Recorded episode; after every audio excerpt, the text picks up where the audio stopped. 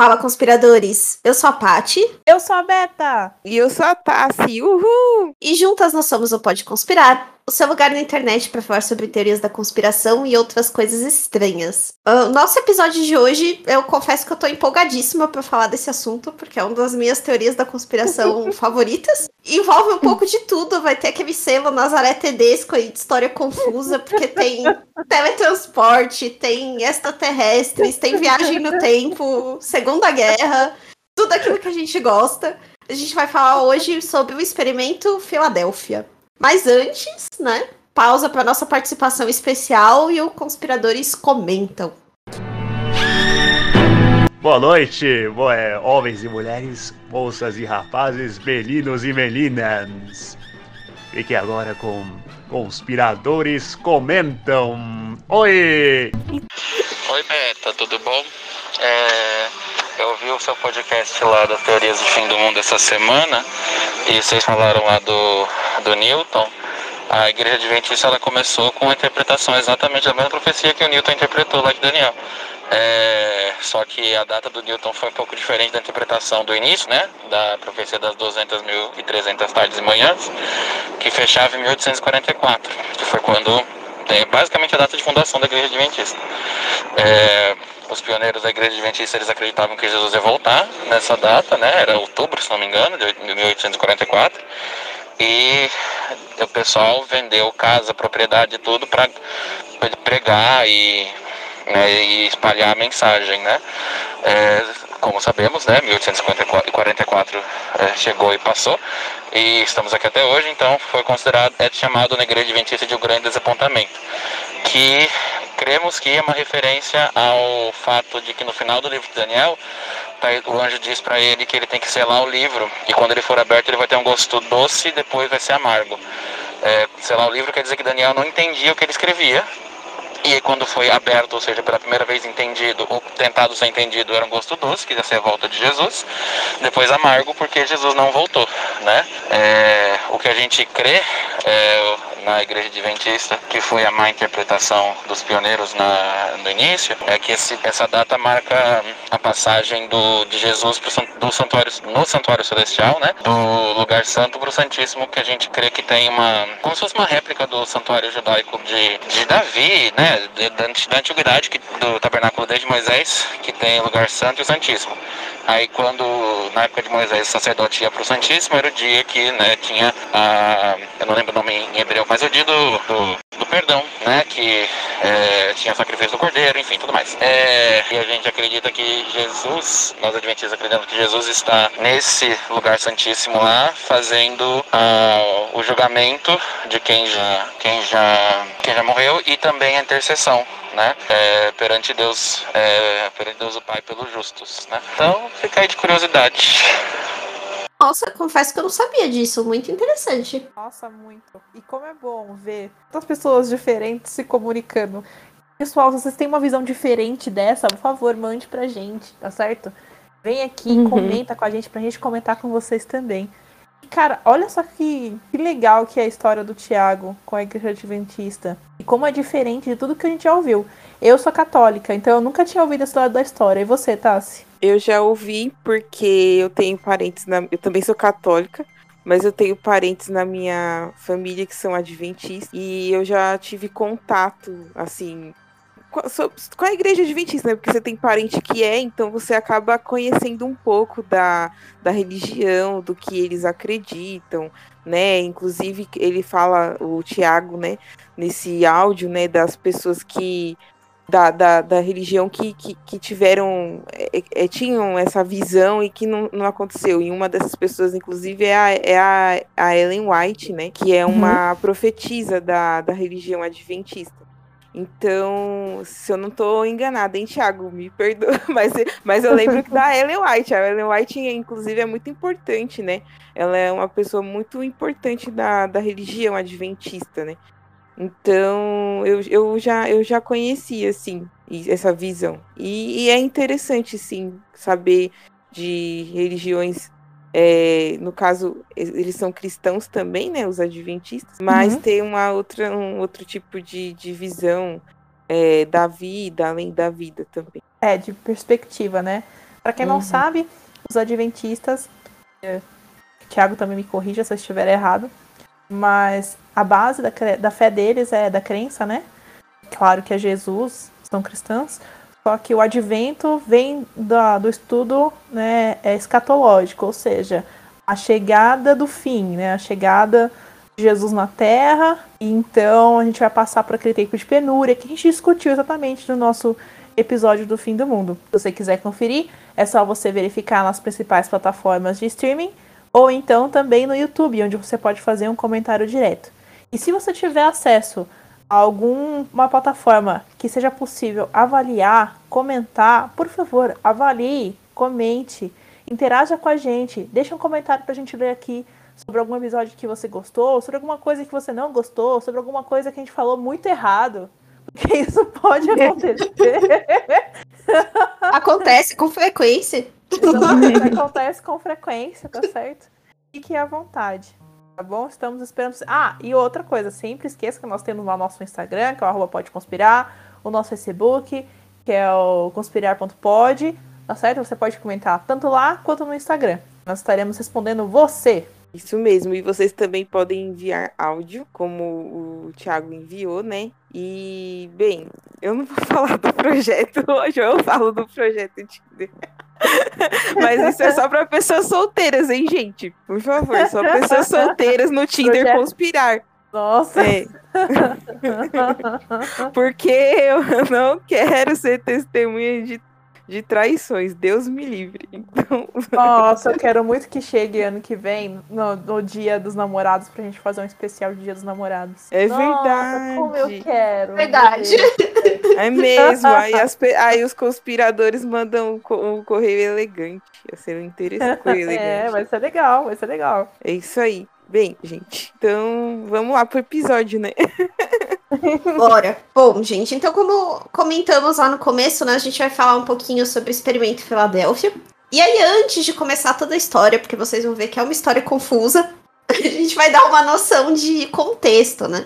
A primeira coisa que a gente precisa lembrar é que o experimento Filadélfia aconteceu lá em 1943. Nessa época, a gente estava ali né, no meio da Segunda Guerra Mundial, né? Começou lá em 39 e acabou em 45. Essa, nessa etapa da guerra, ali entre 40 e 1943, quase até o final da, da Segunda Guerra, a Alemanha estava dando um pau em todo mundo. Eles tinham muito mais tecnologia do que os Estados Unidos, do que a União Soviética. A gente já comentou várias vezes sobre tecnologia nazista aqui no, no podcast. Muitos. Muitas vezes. E assim, essa parte não é teoria da conspiração. Realmente, os caras mandavam muito bem em tecnologia de guerra, mais do que todo mundo. Isso tanto na terra quanto no mar. No mar, eles tinham os U-boats, que eram os submarinos mais avançados da época.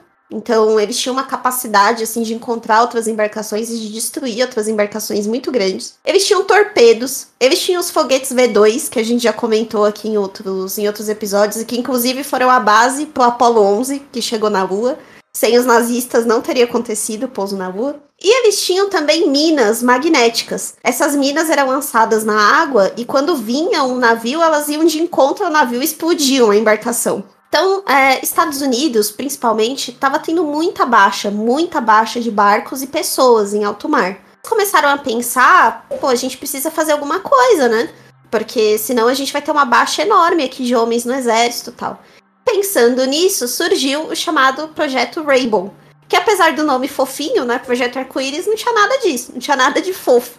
A ideia era fazer embarcações se tornarem invisíveis. E aí, como eles iam fazer isso, né? A partir da teoria do campo unificado do Einstein, que aí a gente vai explicar, né, daqui pra frente. Mas o que é principal que vocês tenham a ideia é essa, de que a gente tá no contexto da Segunda Guerra Mundial e que precisava-se desesperadamente de alguma coisa que fizesse com que as embarcações não ficassem tão vulneráveis à tecnologia dos alemães. Achei também sobre a temática Rainbow, é que na década de 40, o cujo nome Rainbow era usado para se referir ao eixo Roma, Berlim, Tóquio. Então os planos do Rainbow eram planos de guerra para derrotar a Itália, a Alemanha e o Japão em específico. Uh, que só legal! que legal. E o Rainbow 5 Interessante. foi o plano, foi em vigor em 7 de dezembro de 1941, quando o Japão a- atacou Pearl Harbor. Que foi o plano que os Estados Unidos usaram para lutar contra as potências do eixo. É E o Pode aí. Conspirar também é cultura.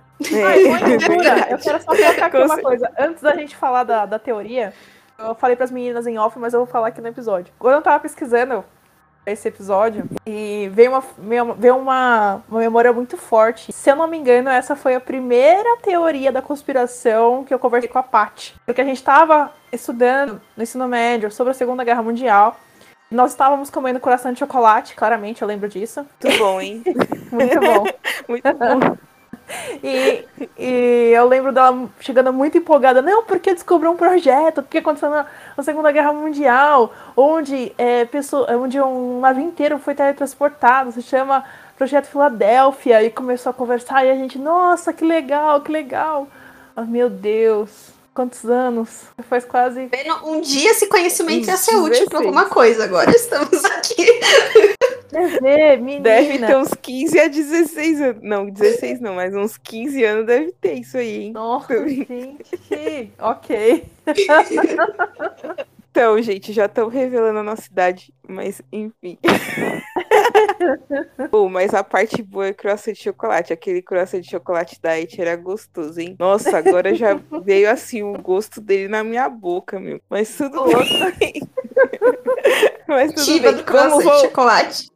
Ó, vamos, não, mas vamos voltar aqui, né, pro, pro nosso projeto Filadélfia, né, que lembra o nome de comida também, né, cheese. Como a, a Paty falou, né, do Project Rainbow, né, ela deu aí o contexto histórico. Então, o Projeto Filadélfia, ele tá dentro, né, desse Project Rainbow, né? É um suposto programa obscuro da Marinha Americana, que, e a lenda, né, sobre o Projeto Filadélfia diz que os militares americanos, eles estavam testando um gerador de campos eletromagnéticos, que eles tentavam buscar as aplicações, né, da teoria de campo unificado proposta pelo Albert Einstein, porque o objetivo deles realmente era atingir a invisibilidade, né? No caso, a invisibilidade do- dos navios. Então, o que que acontece? A, a verdadeira história, né? a- Assim, verdadeira história suposta, né? Porque essa teoria é meio maluca. Lá em, em 1943, no meio da, se- da Segunda Guerra Mundial, né, alguns técnicos particulares estavam lá trabalhando no navio USS Eldridge, que é um navio de 96 metros de comprimento. E esses técnicos eles estavam trabalhando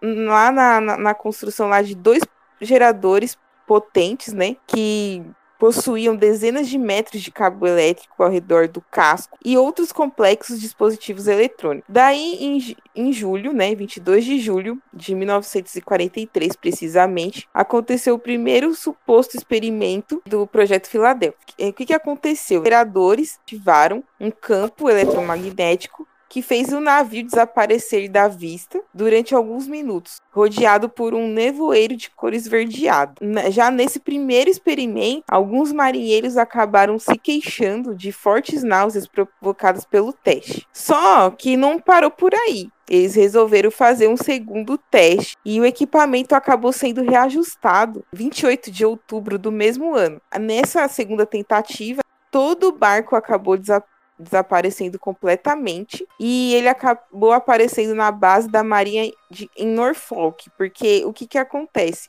É, como o próprio nome diz, Projeto Filadélfia, os testes estavam sendo realizados lá na base em Filadélfia. E aí eles estavam fazendo esse teste, no segundo, acabou aparecendo lá em Norfolk, que fica a 600 quilômetros de distância, né, da, do, da Filadélfia. E assim, o mais curioso é que a Filadélfia e Norfolk, para ir pra, na, de uma cidade para outra, né, já que ficam em estados diferentes nos Estados Unidos, nesse projeto foi feito assim, tipo, em questão de, de poucos é, minutos, assim. Em Norfolk, o navio foi avistado em, no tempo de 15 minutos, precisamente falando, e depois ele acabou desaparecendo no meio de um relâmpago azul, né, lá em Norfolk, voltando para Filadélfia.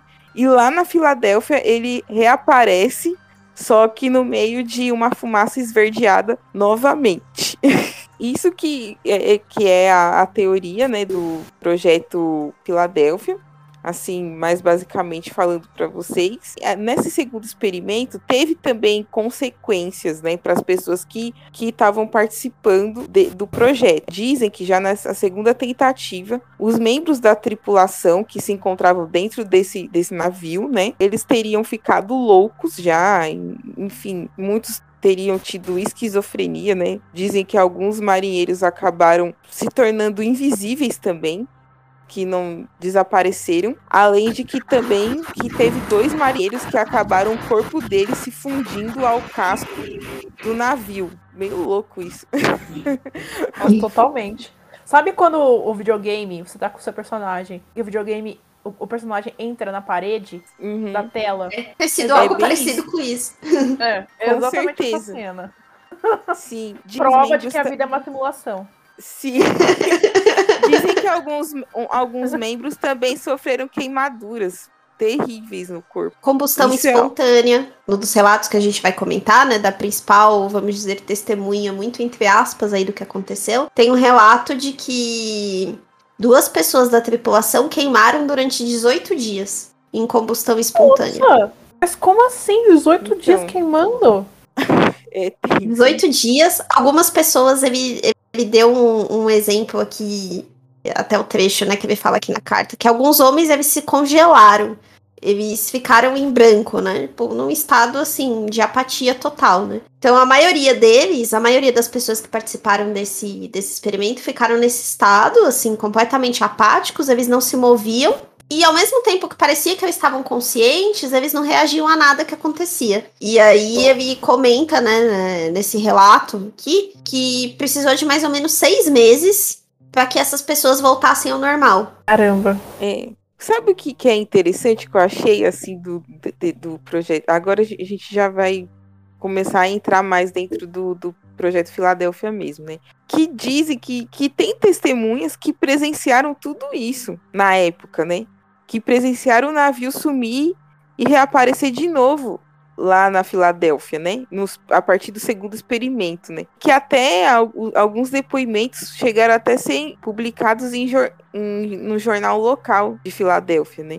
Em Norfolk também. Então, é, é, é, engraçado. Nossa, não sabia disso, não. Então, Sim. tem. Eu achei, uma, eu achei uma notícia aqui da época que é um dos bares da região que tá numa notinha assim de jornal. A gente vai colocar no post do, do episódio. Que saiu na notícia assim, que as pessoas estavam num bar e aí elas relataram que duas pessoas que estavam lá desapareceram, tipo, diante dos olhos delas. E aí, de acordo com os teóricos da conspiração, essas duas pessoas eram eram da Marinha, né? E estavam nesse navio, eram um dos participantes. Nossa, gente. Bom, mas vamos começar então com a história mesmo da teoria? Vamos. Vamos lá, então. Então, antes de saber o que aconteceu mesmo, aliás, o que se especula é que aconteceu mesmo, né? A gente tem que falar de um homem que tá atrás por todo esse mito. É o Carl M. Allen. Usaria o pseudônimo de Carlos Miguel Allende. O cara não teve nem coragem de criar outro nome. Ele só pegou o nome dele e mudou de Carlos, não, de Carl para Carlos, de M. Miguel, certo? E de Allen para Allende. Ok. Então tá. Peraí, agora veio Todo Mundo Odeia o Cris na minha cabeça. Será que ele era porto-riquenho? Por quê? é a mesma coisa com a outra. sei, gente. É porque as pessoas de Porto Rico que moram nos Estados Unidos têm os nomes, é, que como são latinos, né? Tem esses nomes assim, Carlos, né? Sei lá. Vai que o cara queria se passar sobre é, se passar por porto-riquenho, ou ele era porto-riquenho, não sei. Nossa, uau. Não, eu viajei, eu viajei, tudo bem. eu não entendi do porquê do, do todo mundo deu Cris. Porque né, todo mundo odeia o Cris. Uns dos vizinhos do do Cris, né? Tipo, eram porto-riquenhos lá no bairro que ele morava, sabe? É, hum. Tinha um, um povo porto-riquenho que morava por ali, que também frequentava a escola, sei lá. Aí eu lembrei disso. Nossa, nossa, isso que é memória mnemônica, sei lá. Foi lá atrás e achou. Pois é. Bom, então vamos começar, vamos lá, com esse porto-riquenho aqui, o Allende, em 1956 ele chegou a enviar uma série de cartas para Morris K.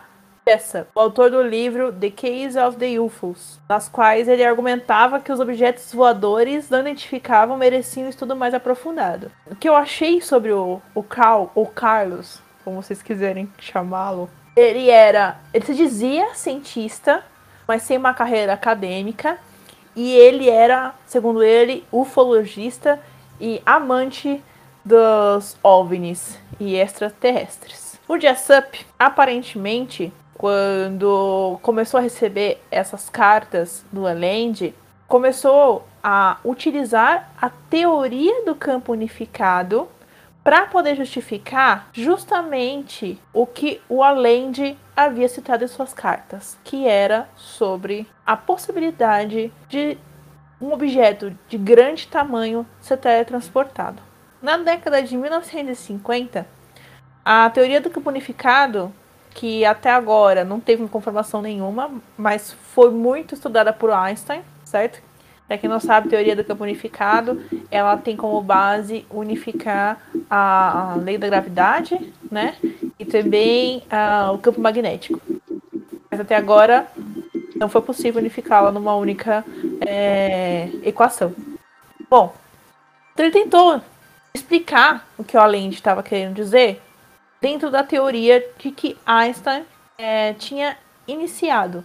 Na realidade, o Allende ele era tão é, confiante em si mesmo, ele era sinônimo da autoconfiança, que ele mesmo afirmou ter sido ensinado pelo próprio Einstein. E que ele poderia provar a teoria do campo unificado com base em eventos que, se que testemunhou em 1943. O Allende ele afirma nas suas cartas que viu o Eldridge desaparecer no estaleiro naval de Filadélfia e que insistiu ainda que o, que o exército dos Estados Unidos, mais uma vez o exército dos Estados Unidos nas teorias da conspiração, eu já perdi a conta. E quantas vezes eles apareceram? Eu, sério, perdi a conta. O exército havia conduzido o que ele chamou de um experimento. Seria o experimento Filadélfia e que estava tentando encobrir o projeto. Boris K. Jessup, ele então tinha escrevido esse livro, né, como a, a Beta comentou, The Case for the UFO. E aí o que ele sustentava nesse livro é que as pessoas tinham que cobrar dos representantes políticos delas que os alienígenas fossem investigados. Ele entendia que era um assunto que, que as autoridades deveriam levar a sério. E aí, ele fez uma série de conferências né, nos Estados Unidos para promover o livro dele. E daí, provavelmente, foi que o, o, o Carr né, conheceu ele e, pelo assunto, né, entendeu que fazia sentido mandar essas cartas para ele. Jessup, a princípio, ele não levou muito a sério as cartas que ele recebeu. Né? A gente vai falar um pouquinho mais sobre elas ao longo do, do episódio, mas ele, a princípio, não levou muito a sério essas cartas. E aí ele ficou pedindo provas, né, pro Carr. Falou, ah, tá bom, mas me explica um pouco melhor como foi isso aí.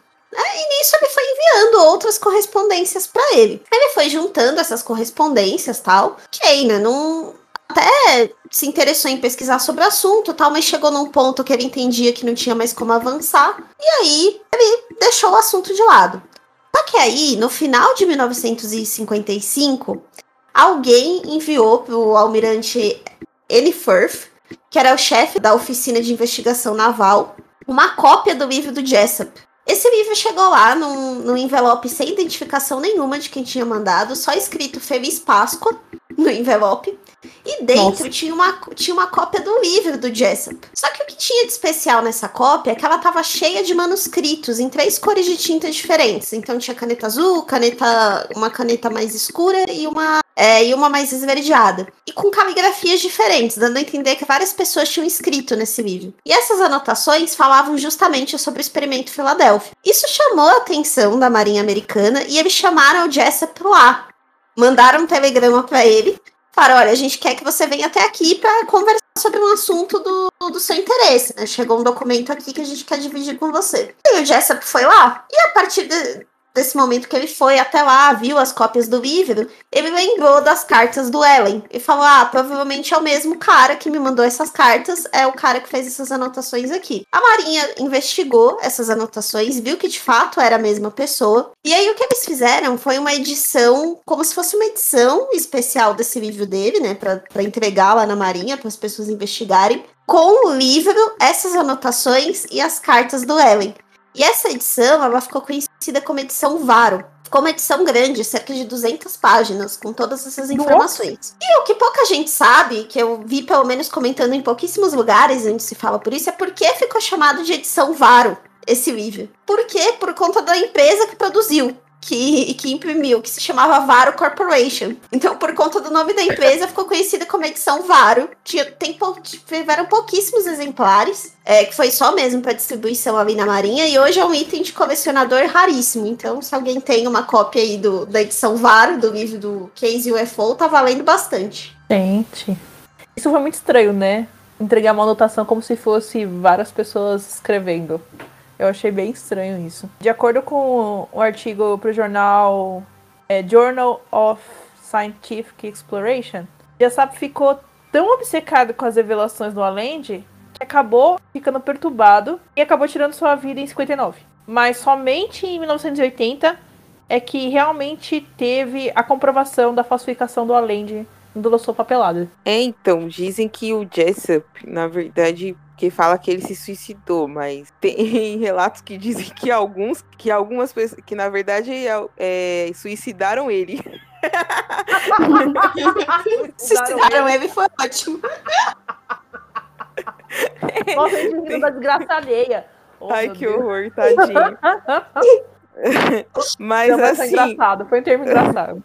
então, mas assim, o, o, que, o, o que eu vi assim sobre também o, o experimento Filadélfia é que há umas coisas que são um pouco controversas aí. Né, que já começa na parte das datas, né? Porque alguns registros oficiais eles asseguram, né, que o USS Eldridge, né, que é o nome do navio, foi lançado, na verdade, em 25 de julho de 1943, dois dias após o, o suposto experimento, né? E que ele teria entrado oficialmente em serviço né, para o estaleiro de Nova York em 27 de agosto de 1943. Então ele não teria participado do, do experimento, né? Esse navio, se pelas datas, né? Pra gente também tem uma curiosidade muito interessante que esse navio, o, ele teria um, um irmão gêmeo, vamos dizer assim, que é o USS Engstrom. E sim, esses navios eles, eles foram né, dotados de um novo sistema que rodeava todo o casco do navio com cabos elétricos numa técnica chamada de Gaussian. E o objetivo era reduzir o campo magnético do navio para evitar que este fosse um alvo fácil de minas e torpedos magnéticos usados nos submarinos nazistas. A técnica ela se tornou muito popular nos anos 40 e chegou sim a ser aplicada a barcos militares e civis. Então, esses também foram, foram fatos que eu, que eu achei interessantes aqui para trazer para vocês. Né? É, então, essa, essa técnica né, em português chama desmagnetização. Que assim, explicando bem que pega um, um monte de cabo elétrico, passa em volta de todos os cascos do navio, passa em volta, passa em volta do casco, da topo até a proa, de ambos os lados. Aí uma corrente elétrica é passada por cabos para cancelar o campo eletromagnético do navio. Porque o navio em si tem os campos magnéticos. Então você tem vários aparelhos dentro do, do navio. Uhum. Cara, é genial a história, né? Porque você realmente, com essa desmagnetização, você acaba se tornando invisível aos inimigos, né? As minas, não minas de Joe, minas, não. Nas minas, as minas marinhas que explodem, né? Pra, através de contato. É genial. É realmente como você ficasse invisível, só que é outra espécie de invisibilidade. E o, algo que é, que é bem legal de comentar também a respeito dessas cartas, né, do, do Ellen. Então, o que ele descrevia eram os experimentos, né, e aí uma coisa que também é, é muito comum de você encontrar, que muita gente que fala sobre esse experimento fala como se o Ellen tivesse participado do experimento, né, e não é isso que ele fala uhum. nas cartas, né.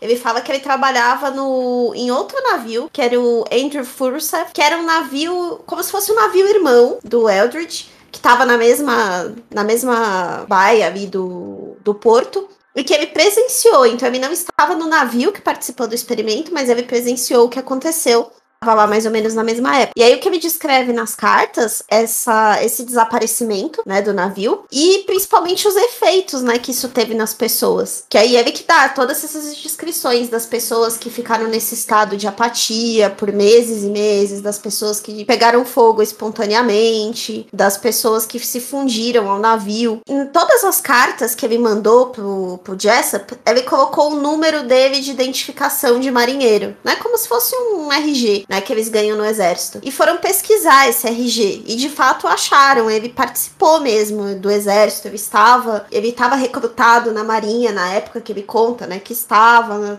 prestando serviço mais ou menos naquele local. Então, isso foi possível de confirmar, né, da história dele, que realmente ele foi um marinheiro uhum. e que realmente ele estava lá nessa época quando, quando supostamente aconteceu isso tudo. E o que mais vocês acharam de, de relatos? Pessoas que relataram estar lá. Então, o outro relato que eu achei foi do Buick, que é onde começa a conspiração freestyle aqui. Que é, que é essa que a gente gosta. E até antes da gente passar, né, pra essa parte aí do Buick. Mas nas cartas do Ellen, ele chega a falar que o Einstein estava no, no, no mesmo barco que ele, no USS ah, Cursive, que ah, ele estava no barco que não. ele estava acompanhando o experimento também. Ele chega a falar isso nas cartas dele. o Einstein ah, é o viajante do tempo, né, meu? Tá de brincadeira comigo. Não, para. Ah, ah. Mas sabe o que é importante comentar? Ah. Que, que o Einstein de fato prestou serviço para a Marinha dos Estados Unidos. Que era uma dúvida também na hora que eu comecei a, a pesquisar se era verdade, né? Que ele chegou a ser contratado ah. pela Marinha. E é verdade. Em 31 de maio de 1943, o, Ar o Albert Einstein firmou um contrato para ser um consultor com a divisão, com uma divisão da Marinha dos Estados Unidos. Isso durou até 30 de junho de 1944. É, eles acharam os cartões de ponto dele.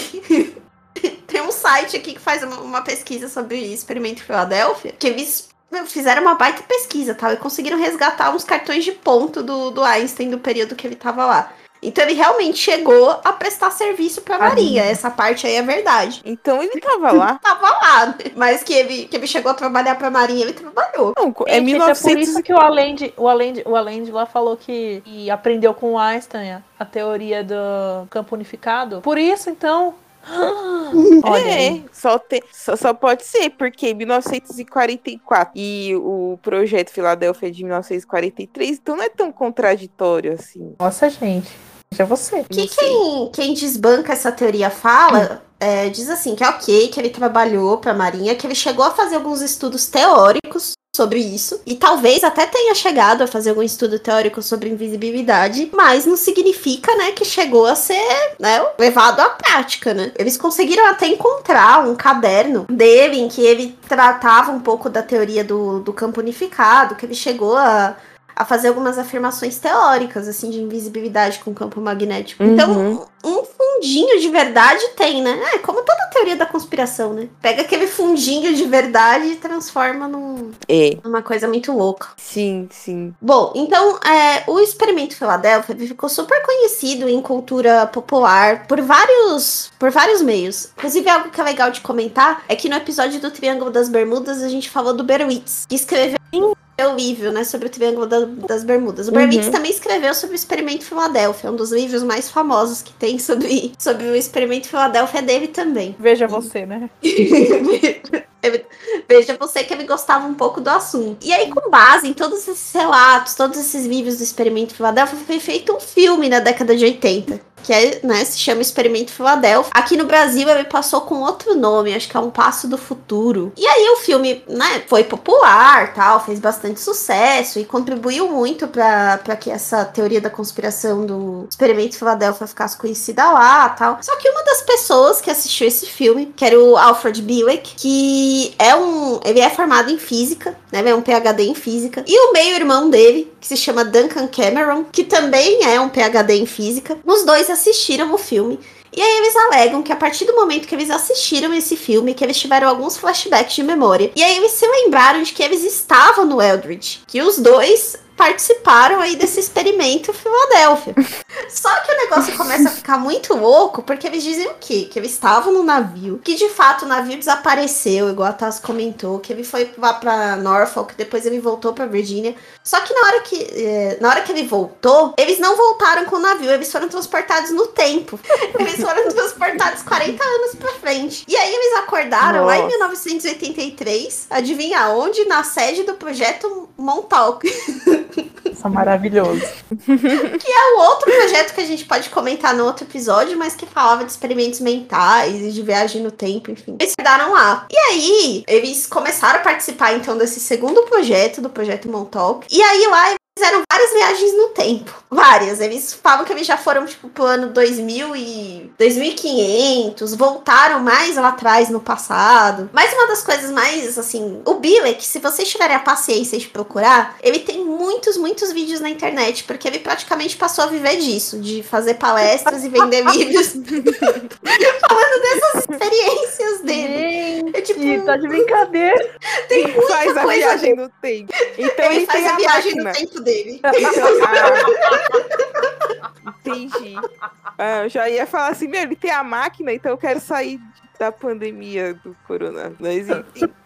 Muita história, muita história. Separei algumas aqui da- das doideiras que ele fala, mas tem muito mais coisa, tá? Ele tem umas histórias, assim, muito mirabolantes. Mas, em resumo, ele diz, entre, né, as afirmações, que os americanos fizeram um pacto com extraterrestres nos anos 40, nos anos 50, e que por isso que eles conseguiram toda essa tecnologia, mas esse pacto não deu certo, porque os alienígenas pediram a desativação de todas as armas nucleares, e aí eles não concordaram. É, é, ele fala que ele visitou um universo alternativo em que a Segunda Guerra foi vencida pela Alemanha e pelo Japão. Então que ele viu esse mundo aí acontecendo, em que a Alemanha e o Japão ganharam a guerra e colonizaram todo mundo. E ele fala também que tanto o projeto Montauk quanto o experimento Filadélfia eram monitorados por um consórcio de alienígenas dos sistemas estelares de Orion, Sirius e Alpha Centauro. Mas esses extraterrestres, eles não eram confiáveis. E aí o Bimek sustenta que as fendas temporais que se utilizou para fazer todo esses, todos esses experimentos, né, de viagem no tempo, universo paralelo e tal, foram criados para permitir a entrada dos discos voadores na nossa dimensão. Algumas das, das afirmações, assim, super, super lógicas e sensatas que ele faz. Existia até um site há um tempo atrás na internet que se chamava Bilek Debunked, né? Tipo, desbancando Bilek. E aí o cara se dedicava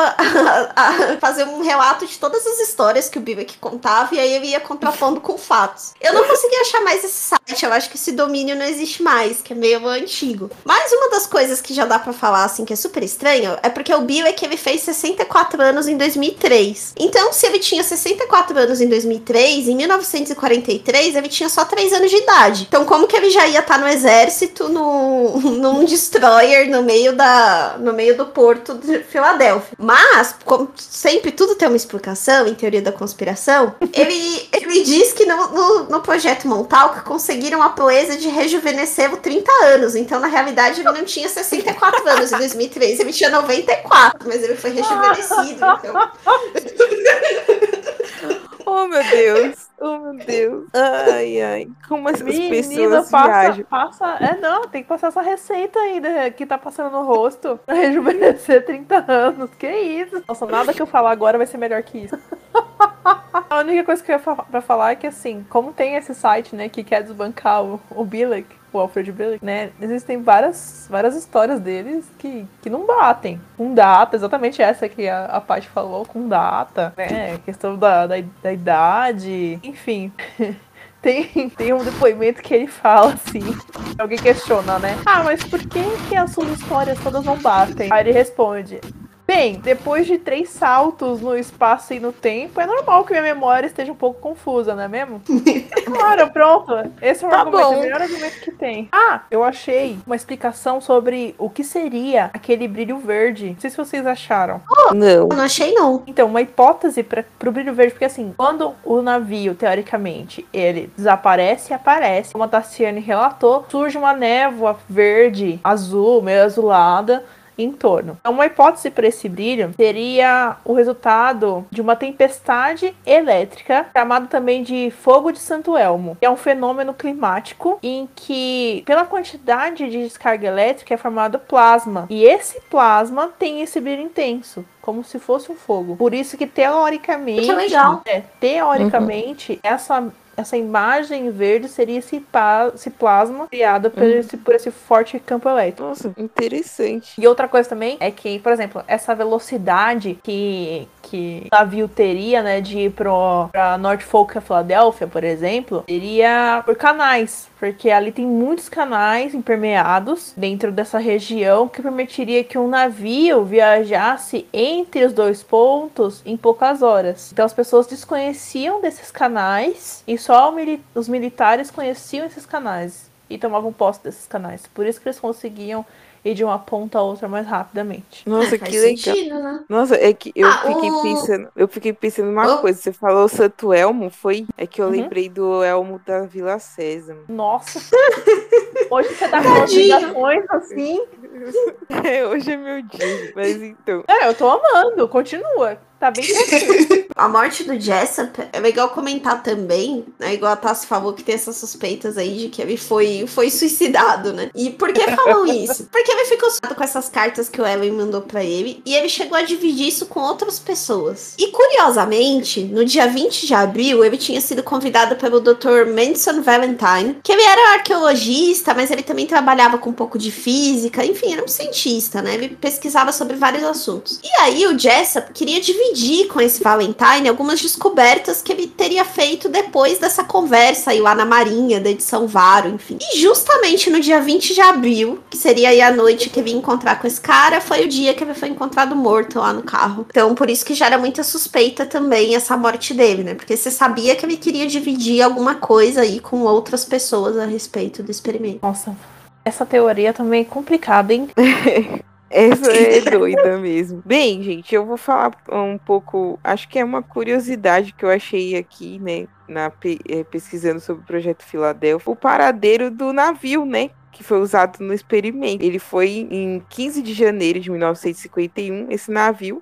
Ele acabou sendo transferido para a Grécia, né? E ele acabou lá servindo também, acho para a marinha de lá com o nome de Leon. O navio ele foi aposentado, né, em 1999 e terminou seus dias enferrujado lá praticamente, num desmanche de ferro velho. Olha o que aconteceu com o navio. É triste, fim triste para o navio. Nossa, muito triste. Ah, mas é o futuro das coisas, é isso, né? Mas, enfim, e o que que acontece que também sobre a história do navio é que serviu de pouco, né, para poder atenuar a história no- do projeto Filadélfia, né, porque um grupo de veteranos, né, deu um- uma entrevista é, no ano de 1999, né, que foi o ano que o navio se aposentou, comentando sobre a história, né, do projeto Filadélfia, essas coisas, mas de uma forma assim, vamos dizer assim, querendo dizer que os Estados Unidos, né, a Marinha dos Estados Unidos realmente conseguiu o que eles queriam, né, mesmo, né? Porque tem gente que acredita fielmente, né, né, nessa história, né, de que realmente o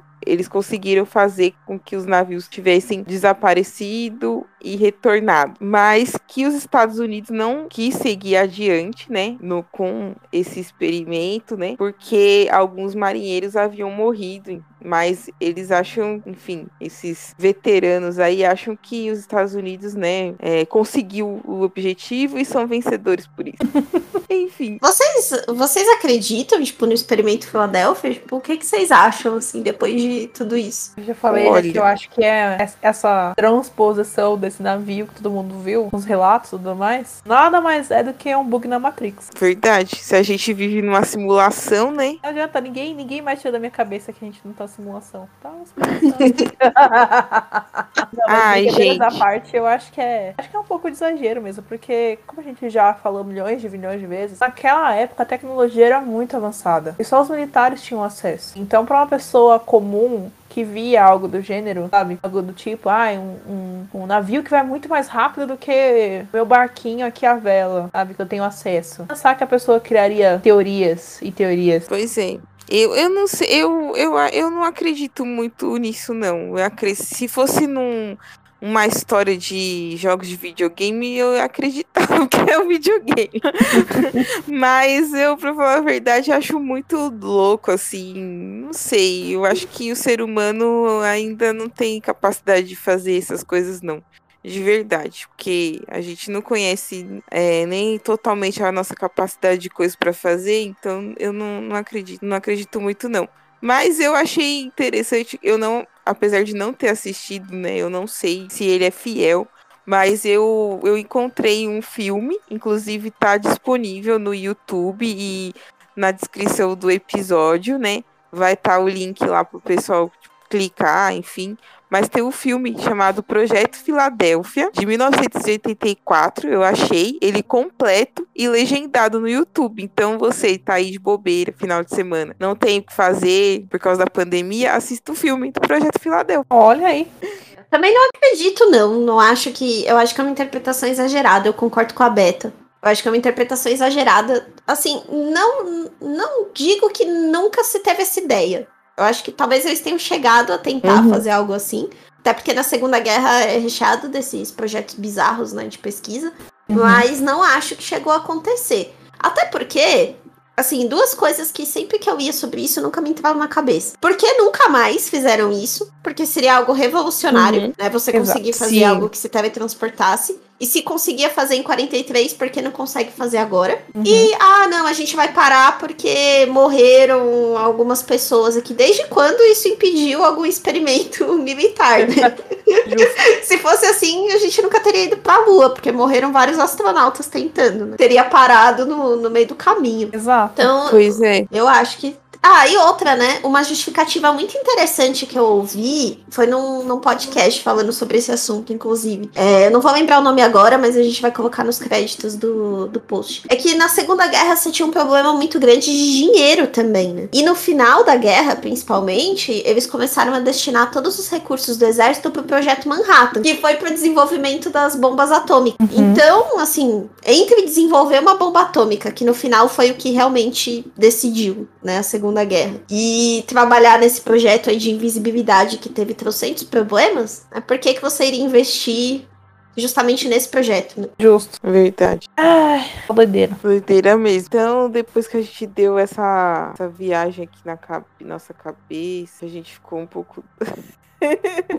Viajantes viajante no tempo, eu viajei várias vezes. Eu fui em Todo Mundo Odeia o Cris, eu fui no, na Vila Sésamo. é isso, galera. Falamos sobre Experimento Filadélfia. A gente vai deixar os links para vocês. Tem muito material sobre isso, então se você tem curiosidade de saber um pouquinho mais sobre o assunto, tem inúmeros documentários, sites, a gente vai deixar a referência de alguns. É, não daria para esgotar tudo que tem, né, no episódio, porque ficaria super longo. Mas se vocês se interessam em saber mais, tem bastante coisa. E é isso. A gente se vê no próximo episódio. É isso, gente. Cuidado para não serem teletransportados aí.